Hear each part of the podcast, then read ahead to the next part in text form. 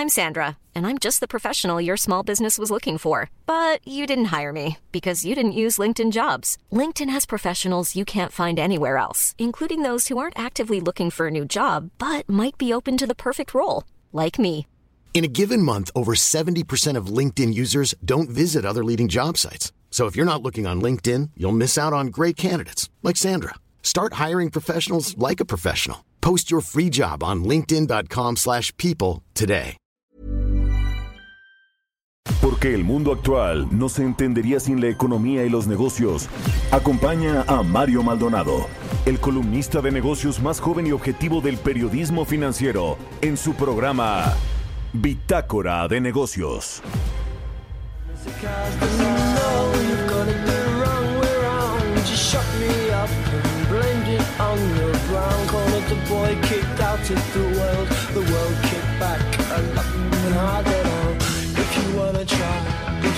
try. There's no way.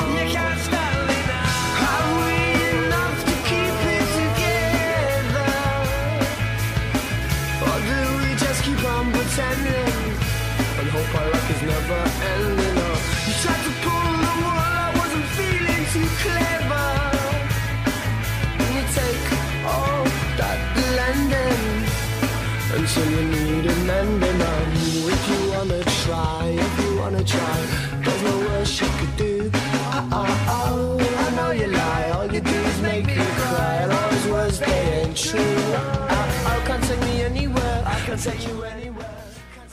¿Qué tal? ¿Cómo están? Muy buenos días. Bienvenidos a Bitácora de Negocios. Yo soy Mario Maldonado. Me da mucho gusto saludarlos en este miércoles, mitad de semana, miércoles 2 de febrero del 2022.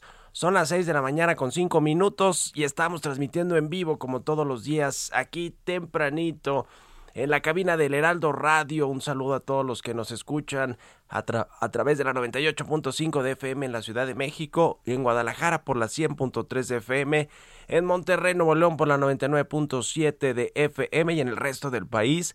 Nos escuchamos también a través de las estaciones hermanas de El Heraldo Radio. Nos escuchamos y nos vemos en el streaming que está en la página heraldodemexico.com.mx.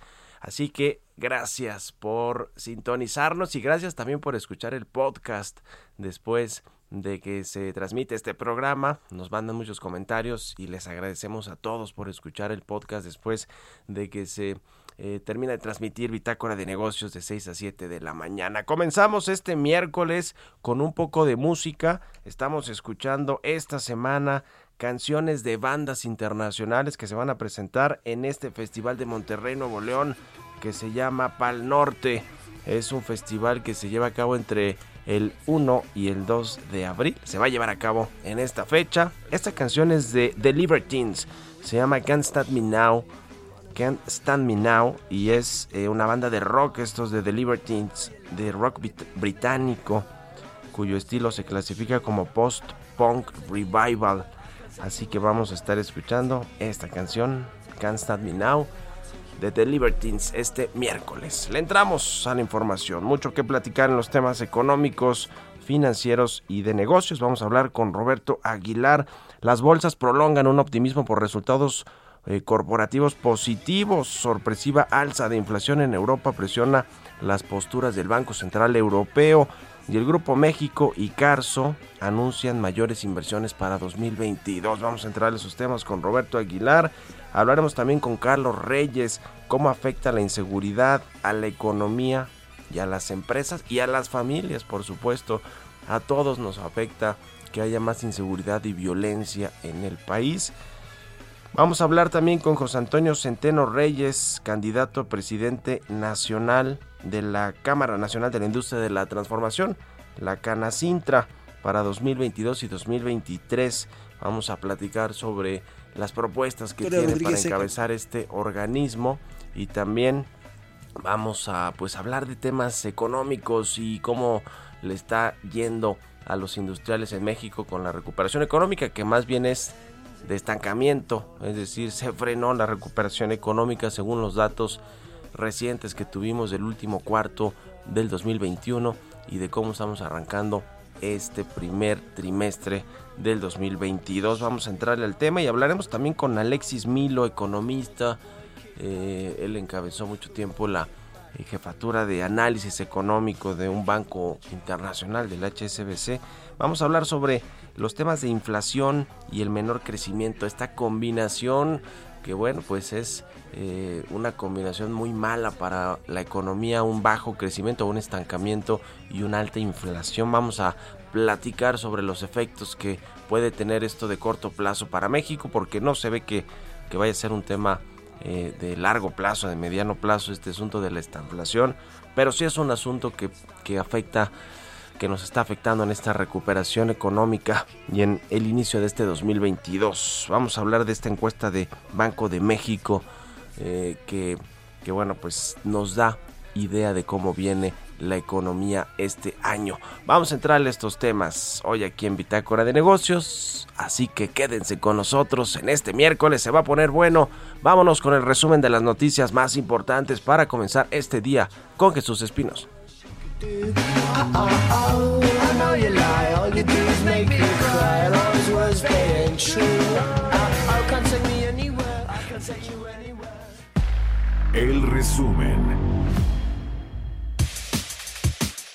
Victoria Rodríguez Ceja, gobernadora del Banco de México, fue elegida integrante del Consejo de Administración del Banco de Pagos Internacionales. El BIS actualmente tiene como gerente general al mexicano Agustín Carstens.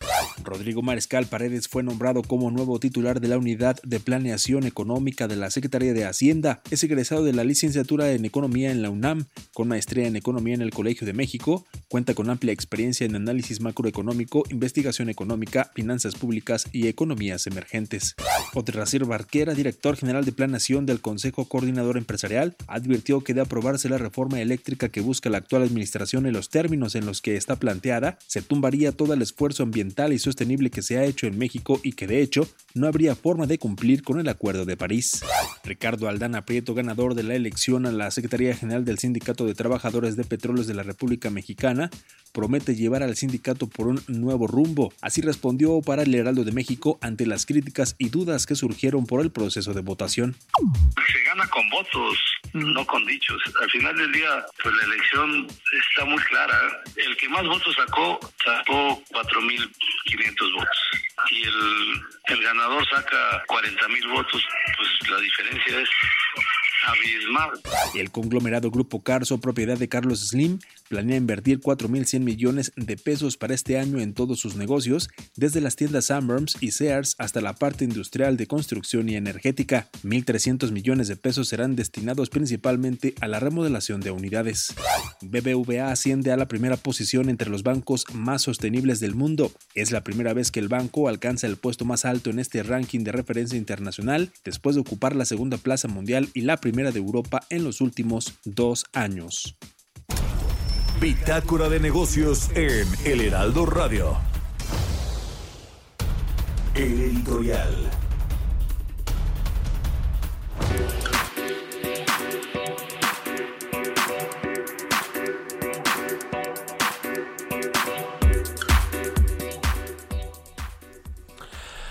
Pues la economía que no termina de recuperarse y el presidente López Obrador más bien, pues anda en otras cosas eh, que tienen que ver con sus proyectos fastuosos de infraestructura, que por cierto, el aeropuerto de Santa Lucía, eh, el aeropuerto internacional Felipe Ángeles, es el más próximo a pues a inaugurarse y van a despegar por ahí, dicen que ocho vuelos, se habla de que van a subirlo hasta 20 vuelos nacionales, probablemente algunos internacionales, están viendo qué sucede con Aeroméxico.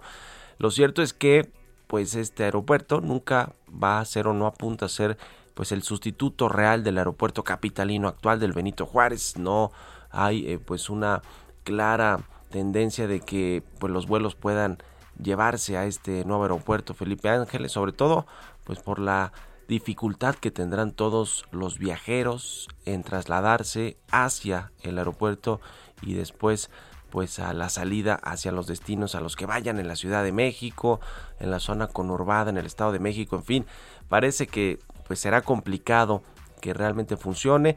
Por ahí eh, se comentaba que en, en, Metrobús o en el tren suburbano, perdón, se podría llegar por menos de 50 pesos al aeropuerto Felipe Ángeles.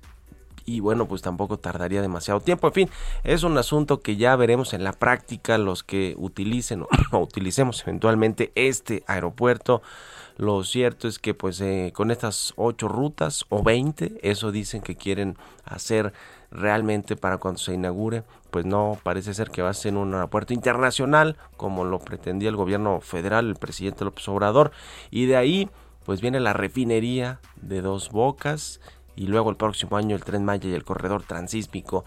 La refinería también apunta a ser un escándalo por el aumento de los costos que ha tenido esta infraestructura de refinación de hidrocarburos que pues también en realidad no va muy avanzada, aunque digan en la Secretaría de Energía que sí va avanzada y que van a terminar en tiempo y forma. Lo cierto es que pues esta idea que tiene el presidente López Obrador de dejar de vender petróleo al extranjero para refinarlo en México, incluida la refinería Dos Bocas, que sería la sexta refinería, pues suena todavía a una ilusión, algo que no va a poder cumplirse de aquí al final del sexenio. Y lo más grave de todo esto es que estos proyectos de infraestructura se queden como estos famosos elefantes blancos que no sirvieron para mucho, pero que sí nos costaron muchísimo dinero y nos distrajeron de temas realmente relevantes. Esto sin contar que el ejército tiene pues buena parte de estos proyectos y no hay obra para las empresas constructoras, sus contratistas y sus empleados, lo cual tampoco es un círculo virtuoso económicamente hablando. En fin, ¿ustedes qué opinan? Escríbanme en Twitter, arroba Mario Mal, y a la cuenta arroba Heraldo de México. Economía y mercados. Roberto Aguilar ya está con nosotros como todos los días. Mi querido Robert, buenos días. ¿Qué tal Mario? Me da mucho gusto saludarte. Muy buenos días a ti y a todos nuestros amigos. Fíjate que las bolsas en Europa subían ya que continuaban mejorando el optimismo entre los inversionistas tras las caídas del mes pasado, pero el avance se veía limitado por la preocupación sobre la rapidez con que los bancos centrales podrían subir las tasas de interés para contener la creciente inflación. Ahora ya no es si las suben o no, ahora es cuánto las van a subir y cuándo las van a subir.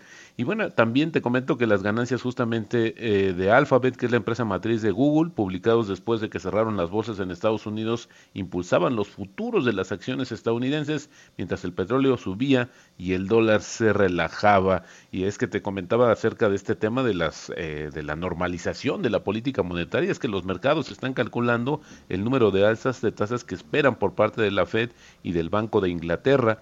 El Banco de Inglaterra se reúne mañana, al igual que el Banco Central Europeo, y ayer el presidente de la Reserva Federal de San Luis, eh, James Bullard, dijo que está a favor de subir las tasas de interés en la reunión del Banco Central de Estados Unidos en marzo y probablemente de nuevo en mayo, pero se opuso a iniciar el ciclo de endurecimiento con una alza de medio punto porcentual. Y bueno, los precios del petróleo justo se encaminaban hacia los máximos de siete años que tocaron la semana pasada, ya que la reducción de las existencias de crudo de Estados Unidos confirmó la fuerte demanda y la escasez de suministro, pero los inventarios se mantenían cautos antes de la reunión de la OPEP Plus, que se va a celebrar hoy más tarde, ya sabremos también el posicionamiento de este cártel petrolero, la escasez de suministros a nivel mundial y las tensiones geopolíticas en Europa del Este y Oriente Medio han impulsado los precios del petróleo alrededor de 15% en lo que va del año. Se espera además que una gran tormenta invernal azote gran parte del centro de Estados Unidos y se extienda a partes del noroeste esta semana, trayendo fuertes nevadas y bueno, pues esto también una mayor demanda y complicaciones con el suministro justamente en Estados Unidos. Y ya te comentaba que la empresa matriz de Google, Alphabet, informó de unas ventas trimestrales récord que superaron las expectativas después del cierre de la sesión bursátil en Estados Unidos, lo que hizo que las acciones de la empresa subieran más de 8% en las operaciones posteriores al cierre. Los buenos resultados de Sony en Japón y del Banco Español Santander también ayudaban al optimismo en la renta variable. La empresa matriz de Facebook, por cierto, va a presentar sus resultados un poco más tarde. Y bueno, hablábamos del tema de la política monetaria, pues fíjate que para el Banco Central Europeo, que como te decía se reúne mañana, uno de los temas es que ellos el Banco Central Europeo, a diferencia de la Reserva Federal, Mario, no han dejado de insistir en el término transitorio para la inflación. El problema es que hoy se dio a conocer que la inflación de la zona euro subió a un nuevo récord el mes pasado en contra de las expectativas de una gran caída, y esto le añade más dudas de que las presiones en los precios sean tan benignas y temporales como el Banco Central Europeo sigue esperando. La inflación en los 19 países de la zona euro se aceleró hasta 5.1% en enero frente al 5% de diciembre. Y bueno, también fíjate que lo comentaba Jesús en el reporte, eh, en el resumen, pero fíjate importante porque dos grupos eh, insignias en México, el Grupo México y el Grupo Carso, pues abriendo la cartera y anunciando incrementos importantes de sus inversiones respecto al año pasado, pero bueno, pues esto sigue todavía sin cuajar Debería de haber más anuncios en este sentido. Y el tipo de cambio, Mario, cotizando en estos momentos en 20.49. Ayer marcó un máximo de 20.64. Con esto llevamos una apreciación mensual de 0.6%. Y la frase del día de hoy, si la especulación bursátil fuera tan fácil, no habría mineros, leñadores y otros trabajadores en labores pesadas. Todos seríamos especuladores. Esto lo dijo André Costolani. Muy bien, mi querido Robert, pues ahí está el tema. Tú, tú eres de los que opina que estamos solamente en una coyuntura de recesión técnica o de indicios de recesión técnica de esta inflación, pero que no pues se va a alargar en este 2022 esa situación. Fíjate que eh, justo ayer con las eh, la encuesta que dio a conocer el Banco de México, pues las expectativas de la inflación sí son mucho menores, sí están arriba de la meta del Banco de México, pero creo que a partir de la segunda mitad de este año ya no va a ser un tema tan complicado o tan preocupante la inflación y creo que sí habrá un repunte, pero no en las tasas en las que uno se espera. Así es que sí, esto ha sido temporal y ha sido un tema por, pues, que lo dicen los indicadores, los dicen las cifras, pero al final del día creo que como se comentaba y luego decíamos el día de ayer, Mario, pues más allá de que sí hay o no, pues en realidad la, la economía está en un estancamiento, frenó la recuperación que llevaba hasta el tercer trimestre y bueno, pues hoy necesitamos que el gobierno inyecte más recursos o haga algunas políticas públicas para justamente incentivar la inversión, porque si no, de otra manera no se va a poder. Ayer se hablaba también de que Estados Unidos ha crecido y eso ha empujado al sector exportador y el problema está en el mercado interno que no ha podido compensar, no vivimos de las remesas, es una parte importante, pero no todo el país ni todos los mexicanos vivimos de las remesas, Mario. Buenísimo, gracias Roberto Aguilar, nos vemos a ratito en la televisión. Al contrario, Mario, muy buenos días. Sigan a Roberto Aguilar en Twitter, Roberto AH6 con 20, 6 con 21. Vamos a otra cosa. Bitácora de negocios. Y como todos los miércoles vamos a platicar con Carlos Reyes, analista económico, conductor. Mi querido Carlos, ¿cómo te va? Buenos días. Estimado Mario Maldonado, muy buenos días, buenos días al auditorio Bitácora de Negocios. Oye Mario, bueno, pues hoy vamos a platicar sobre, pues son muchos los factores que han ocasionado que la economía de México no repunte y por el contrario, pues enfrentamos afectaciones como pues una recesión técnica, una alta inflación, bajos niveles de inversión tanto pública como privada, salida de capitales, incertidumbre en las inversiones. Y bueno, muchos de estos temas, eh, Mario, pues han afectado precisamente la economía de México y bueno, apenas esta misma semana hemos visto el reporte del INEGI en cuanto al crecimiento de nuestra economía y la verdad es que pues el panorama no luce nada nada halagüeño. Mario, entre los factores que afectan al entorno económico al que me voy a referir hoy es a la inseguridad que enfrentan los agentes económicos, es decir, tanto las familias como las empresas. Y es que apenas en días pasados la Coparmex informó que el año pasado se registraron 9.407 víctimas de extorsión. En cuanto a los empresarios, un aumento de 12.3% con respecto a 2020. ¿Qué significa esto? Bueno, que en promedio se registra una víctima de extorsión por hora. Comparado a los primeros 37 meses del, de los últimos cuatro sexenios, la administración actual, la llamada 4T, ha sido la que ha tenido mayor cantidad de carpetas de investigación abiertas por denuncias de extorsión.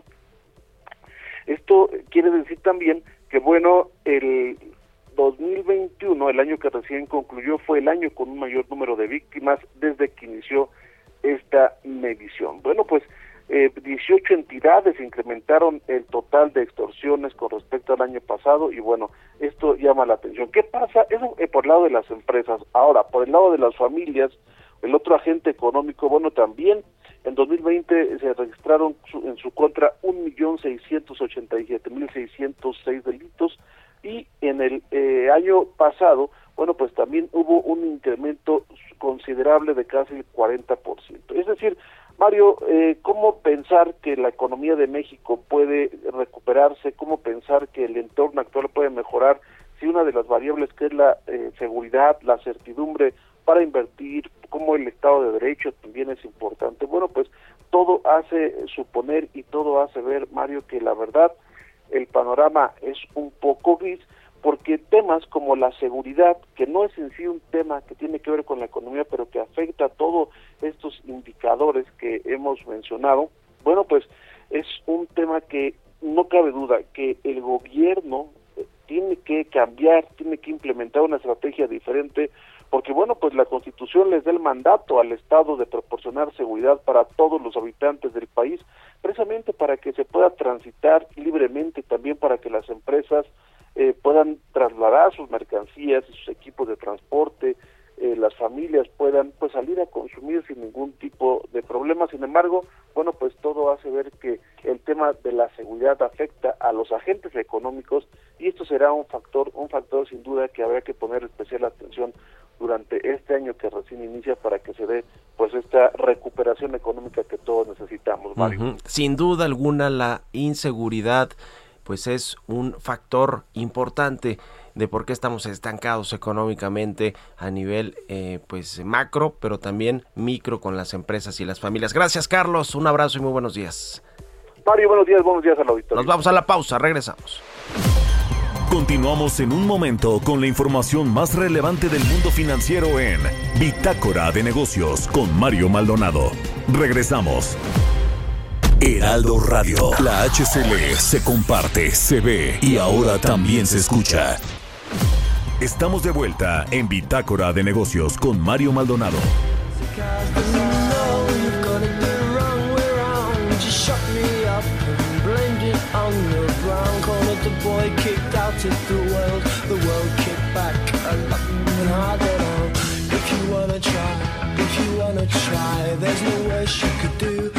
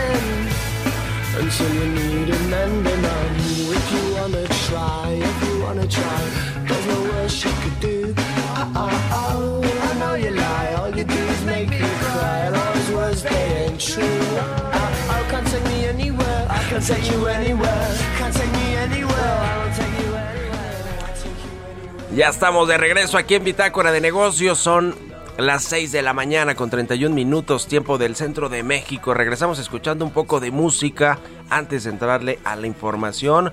Esta semana estamos escuchando canciones de bandas internacionales que van a presentarse en el Festival Pal Norte que Hiring for your small business? If you're not looking for professionals on LinkedIn, you're looking in the wrong place. That's like looking for your car keys in a fish tank. LinkedIn helps you hire professionals you can't find anywhere else, even those who aren't actively searching for a new job but might be open to the perfect role. In a given month, over 70% of LinkedIn users don't even visit other leading job sites. So start looking in the right place. With LinkedIn, you can hire professionals like a professional. Post your free job on linkedin.com slash people today. Se llevará a cabo en Monterrey, Nuevo León, del 1 al 2 de abril. Y esta es de The Libertines. Se llama Can't Stand Me Now. Y es una banda británica del considerada del post-punk revival. Y suenan bien los Libertines, así que vamos a escucharla en, este, en esta segunda mitad del programa. Vámonos con el resumen de noticias con Jesús Espinosa.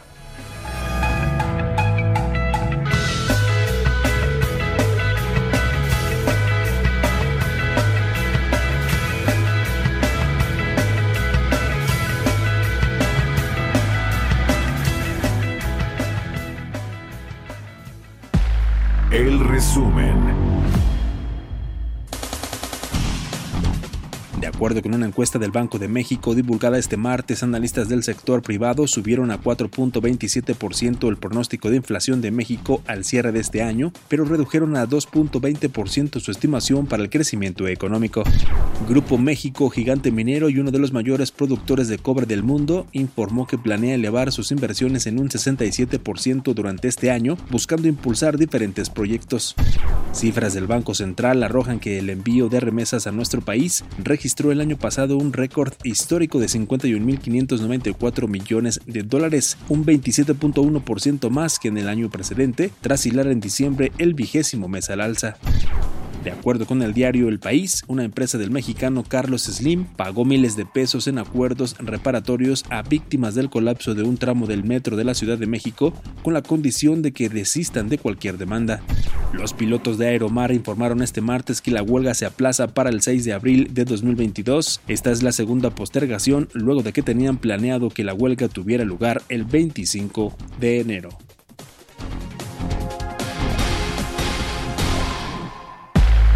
Entrevista.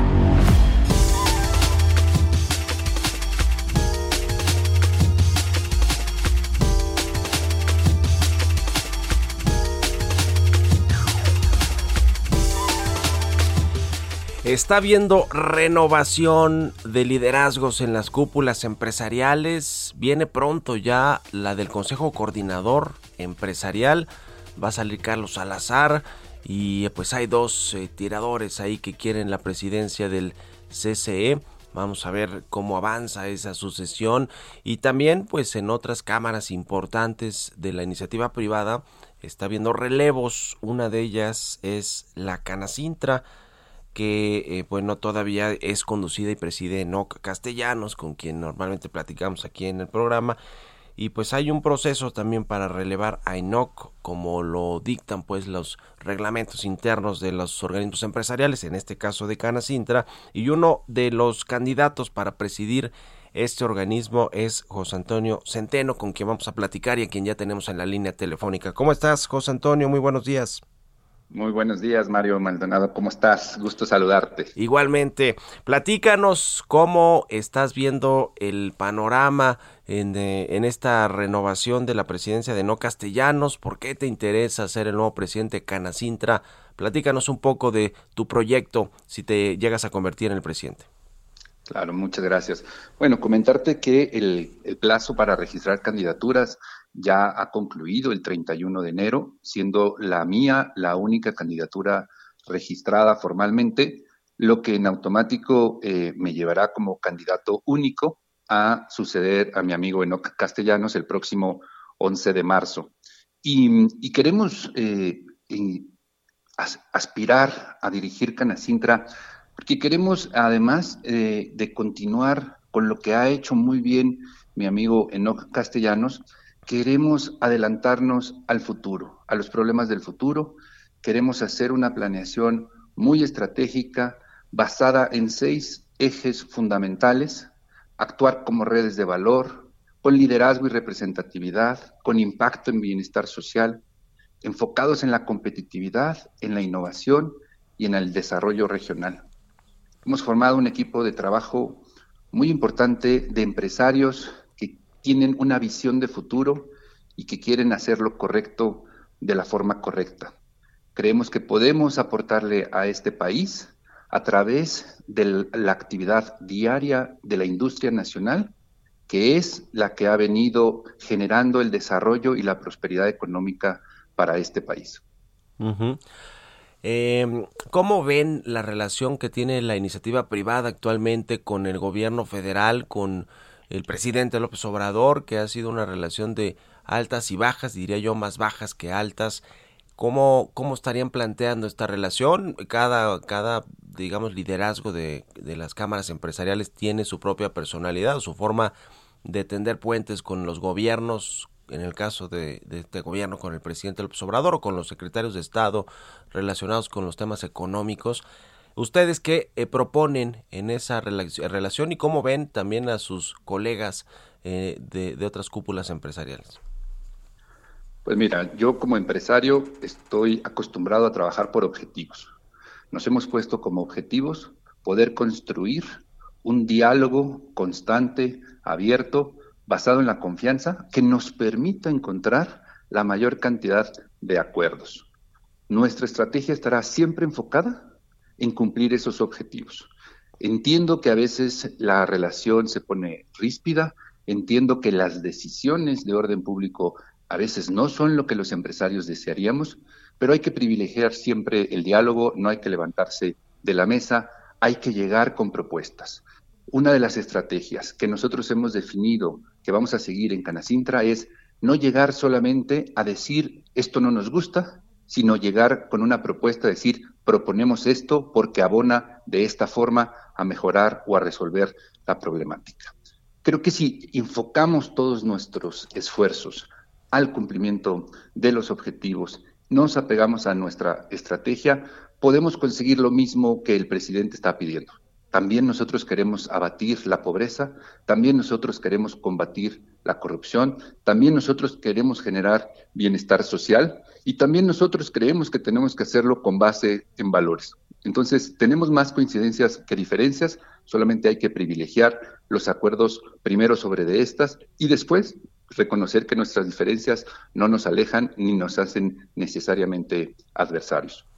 ¿Cómo hacerle José Antonio Centeno, estamos platicando con José Antonio Centeno, candidato único a la presidencia de la Canacintra para 2022 y 2023. ¿Cómo hacerle para reactivar la inversión privada y que el gobierno eh, federal pues asuma también su parte con la inversión pública y con el fomento de proyectos de infraestructura, de obra pública, de certeza para los inversionistas nacionales y extranjeros?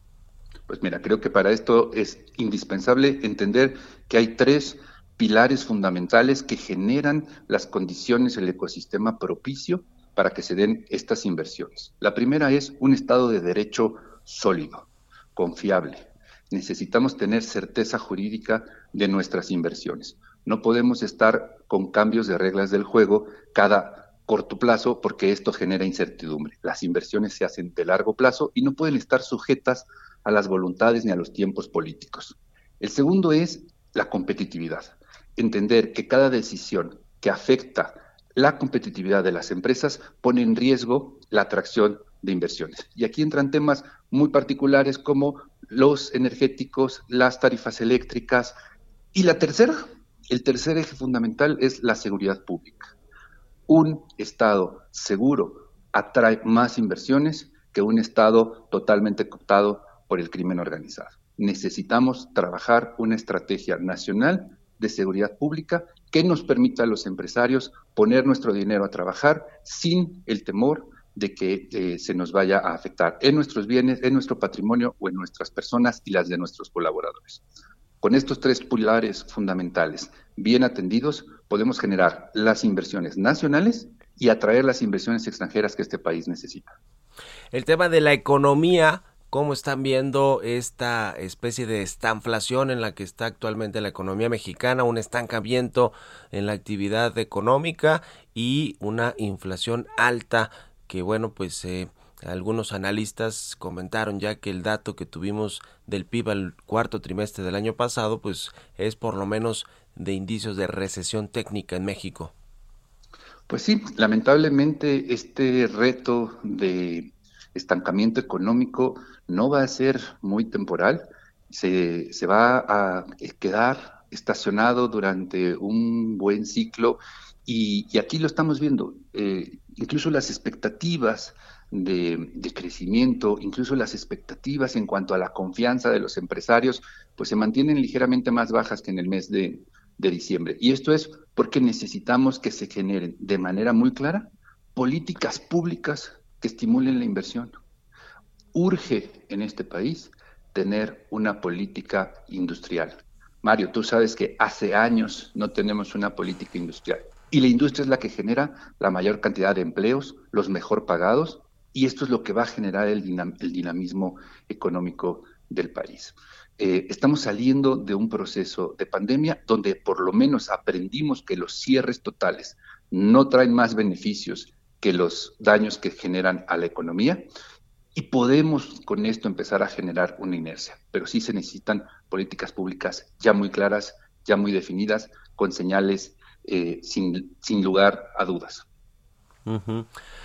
Pues ya veremos cómo avanza este proceso que ya nos dices eres candidato único, prácticamente pues eres el virtual nuevo presidente de Canacintra para 2022-2023. Veremos cómo se van acomodando las cosas. Sobre eh, una última cosa, sobre esta eh, eh, sucesión que habrá en el Consejo Coordinador Empresarial, del cual descuelgan muchos otros eh, organismos y cámaras empresariales. ¿Qué opinas del trabajo de Carlos Salazar y de los dos posibles candidatos a presidir el CCE?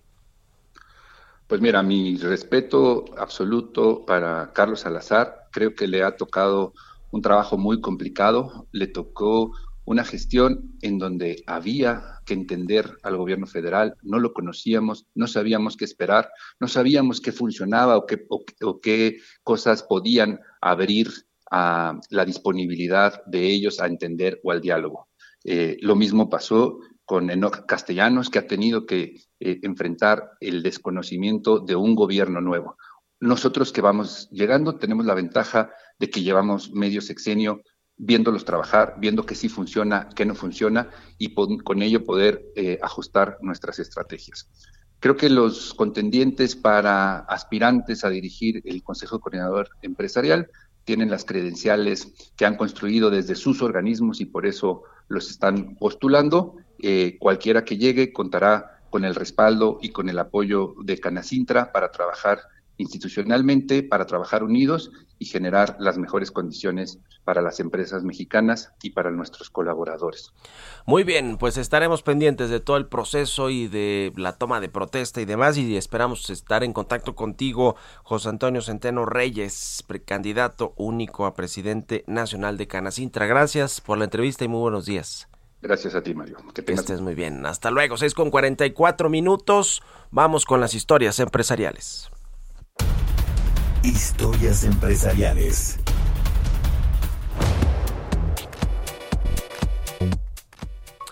Los autos eléctricos, todas las fabricantes de autos en el mundo están mirando esta revolución de los autos eléctricos, por supuesto con Tesla, la empresa de Elon Musk como punta de lanza.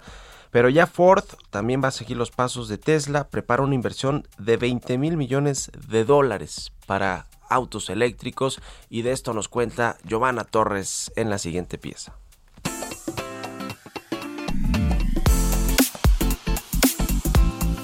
Ford Motor alista una significativa reorganización con vista hacia el futuro eléctrico, por lo que pisará el acelerador e invertirá 20 mil millones de dólares, tomando como espejo lo hecho por Tesla. La nueva inversión se sumará a los 30 mil millones que Ford se comprometió con los vehículos eléctricos de 2025. De acuerdo con personas familiarizadas con el plan, Ford necesitará gastar entre 10 y 20 mil millones adicionales durante los próximos 5 a 10 años para convertir fábricas en todo el mundo a la producción de vehículos eléctricos. Planes que han visto con buenos ojos los inversores y han aceptado las propuestas de Ford, elevando brevemente el valor de mercado de la empresa por encima de los 100 mil millones de dólares en enero. Ford espera en un futuro no muy lejano superar a Tesla, pero por ahora está tratando de consolidar su posición como el segundo vendedor de vehículos eléctricos en Estados Unidos. Para Bitácora de Negocios, Giovanna Torres.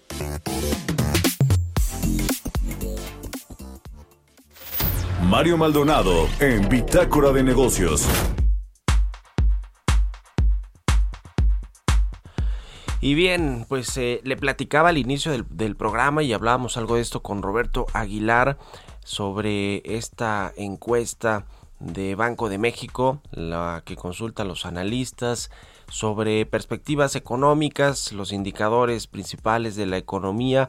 Uno de ellos, y es el que se habla mucho, es el crecimiento económico, la proyección que tiene México, el gobierno federal para este 2022 de 4.1%, que, bueno, pues la Secretaría de Hacienda, que normalmente se tarda en reconocer que no va a alcanzar esas eh, proyecciones para ajustar pues la cifra proyectada de crecimiento económico, pues ahora el secretario de Hacienda no ha hablado de ello, Gabriel Llorio, el subsecretario, ha hablado de, ello, pero no, no se ha referido puntual. Creo, creo que en abril dicen que pueden ajustar esta cifra de crecimiento. Lo cierto es que ya los analistas y esta encuesta de expectativas de el sector privado que hace el Banco de México con economistas del sector privado estima que el Producto Interno Bruto va a crecer 0.79% en el primer trimestre de este año con respecto al pasado. Y bueno, pues se, se ve complicado eh, todo, todo este tema de la economía y también ya para todo 2022 pues estiman que alcance un 2.2% lejos o prácticamente la mitad que lo que tiene actualmente el gobierno federal. Vamos a analizar esto con Alexis Milo, economista, quien me da mucho gusto saludar. ¿Cómo estás, Alexis? Muy buenos días. Hola, Mario. Muy buenos días. Gusto saludarte. ¿Cómo viste la encuesta de Banco de México y la perspectiva que tiene el mercado, los analistas sobre el crecimiento para 2022? Pues un cambio muy grande y la expectativa de crecimiento para este año. Eh, como tú bien mencionabas, en la última encuesta se espera 2.2% de crecimiento para este año, pero tan solo en la encuesta de diciembre, es decir, con un mes de diferencia, se esperaba casi 2.8 de crecimiento para este año. Es decir, es una revisión a la baja que se ha visto pocas veces en la expectativa. Evidentemente eh, es el resultado del cuarto trimestre de 2021 lo que está pesando muchísimo aquí, en donde se ve que la economía pues no está creciendo, ¿no? más allá de la discusión de si estamos en recesión o no, dado que es el segundo trimestre consecutivo con variación negativa en el PIB, pues lo cierto es que la economía está estancada. Y ese estancamiento que de alguna manera eh, va contra las expectativas, porque pues recordemos que todavía deberíamos estar viendo el efecto rebote del COVID, el, PIB cayó 8.4% el año pasado y, el hecho de que crezca tan solo 5% en 2021, pues quiere decir que el rebote pues se está agotando, ¿no? Y eso es lo que están reflejando estas expectativas. Para 2023, pues se revisó también a la baja, evidentemente todavía está lejos el 2023, sobre todo con tantas cosas que están cambiando, pero bueno, como tú mencionabas en la introducción, eh, definitivamente una, una, una revisión a la baja en términos generales en las expectativas de crecimiento de la economía. eh, ¿Qué va a resultar de este menor crecimiento eh, de la economía mexicana para todo 2022 en términos de lo que tiene que ver con las finanzas públicas, con el presupuesto del gobierno federal, con la recaudación fiscal? ¿Qué cambios van a haber, crees tú, con un crecimiento pues a la mitad de lo que se tenía proyectado originalmente? Pues es muy buen punto, porque recordemos que la Secretaría de Hacienda, todas sus proyecciones para 2022, pues las hizo con un crecimiento de 4%, que como también tú mencionabas, pues estamos ahorita en, en la mitad de eso. Evidentemente esto pues va a tener varios varios impactos. En primer lugar, eh, la recaudación es posible que sea menor a lo que la Secretaría de Hacienda había proyectado en todos sus renglones, tanto por el lado del IVA, porque lo que vemos es una contracción del consumo de las actividades terciarias, pero también vemos pues que un, una ligera contracción en las actividades secundarias, lo cual pues muy probablemente impactará sobre la recaudación del ISR. Al mismo tiempo eh, está aumentando el precio internacional del petróleo y por lo tanto de la gasolina, lo cual reduce el margen de IEPS que, que con el cual se queda el gobierno. Entonces los, el, los prospectos para la recaudación pues no son buenos, ¿no? Eh, y por otro lado, pues también eh, todas aquellas cifras que han sido proyectadas como porcentaje del PIB y que son muy relevantes, como la deuda eh, y otros renglones, pues obviamente tienen una van a tener un comportamiento más negativo del que se anticipa. Entonces, si estas bajas tasas de crecimiento deben incidir, habrá que ver cómo reacciona la Secretaría de Hacienda. Recordemos que la Secretaría no da eh, no da pronósticos con muy alta frecuencia y será en abril, como tú mencionabas, cuando se conozcan los famosos criterios, precriterios generales de política económica, cuando eh, cuando se cuando sepamos cuál es la nueva proyección de la Secretaría de Hacienda. ¿Hasta dónde crees que pueden bajarle? Porque obviamente en el gobierno federal, y no es solo este gobierno, todos son mucho más optimistas que lo que es la media del mercado, ¿no? O, de los organismos internacionales, de los bancos de inversión, las casas de bolsa. ¿Hasta dónde crees que puede recortar objetivamente en la proyección de crecimiento Hacienda en abril? Mira, Mario, es una muy buena pregunta también porque algo que no debemos olvidar es que si bien la, economía se mostró estancada en el último trimestre del año que terminó, el 2021, pues lo cierto es que todavía le falta para regresar a los niveles pre-COVID en muchas actividades en donde no hay por qué pensar que no va a regresar, ¿sí? Eh, por ejemplo, si vemos el turismo, pues todavía está claramente por debajo. Si vemos otros renglones de servicios como entretenimiento, eh, restaurantes, etcétera, todavía está por debajo. Entonces, yo creo que se puede hacer el caso también de que 2.2% de crecimiento para este año es demasiado bajo, sobre todo que no tenemos por qué descartar que el efecto rebote continúe y que por alguna razón se haya visto interrumpido en el cuarto trimestre. Entonces, no creo que la Secretaría de Hacienda baje demasiado su proyección. Eh, digo, sin afán de especular, probablemente sería razonable que lo pusiera en un 3%, 3,5%, uh que si bien sigue estando por arriba del consenso de los analistas, que es el que, el que hoy nos ocupa, pues podría hacerse el caso de que todavía queda margen para que la economía mexicana siga creciendo tan solo con que se tan solo con que se recuperara en algunas actividades a niveles pre-COVID, eh, sobre todo en un contexto en donde pues está desapareciendo la variante Omicron, ya se reportan bajas en los niveles de contagio, etcétera. Es posible que el panorama para el segundo semestre de este año fuera radicalmente distinto.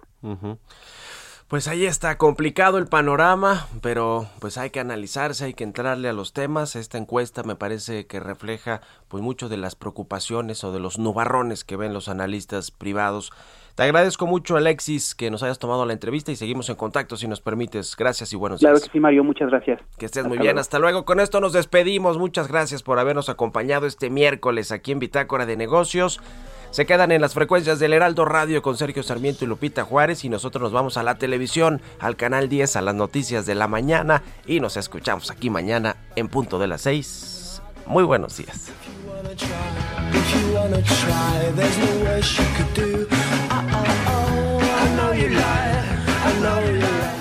Esto fue Bitácora de Negocios con Mario Maldonado, donde la H suena y ahora también se escucha una estación de Heraldo Media Group.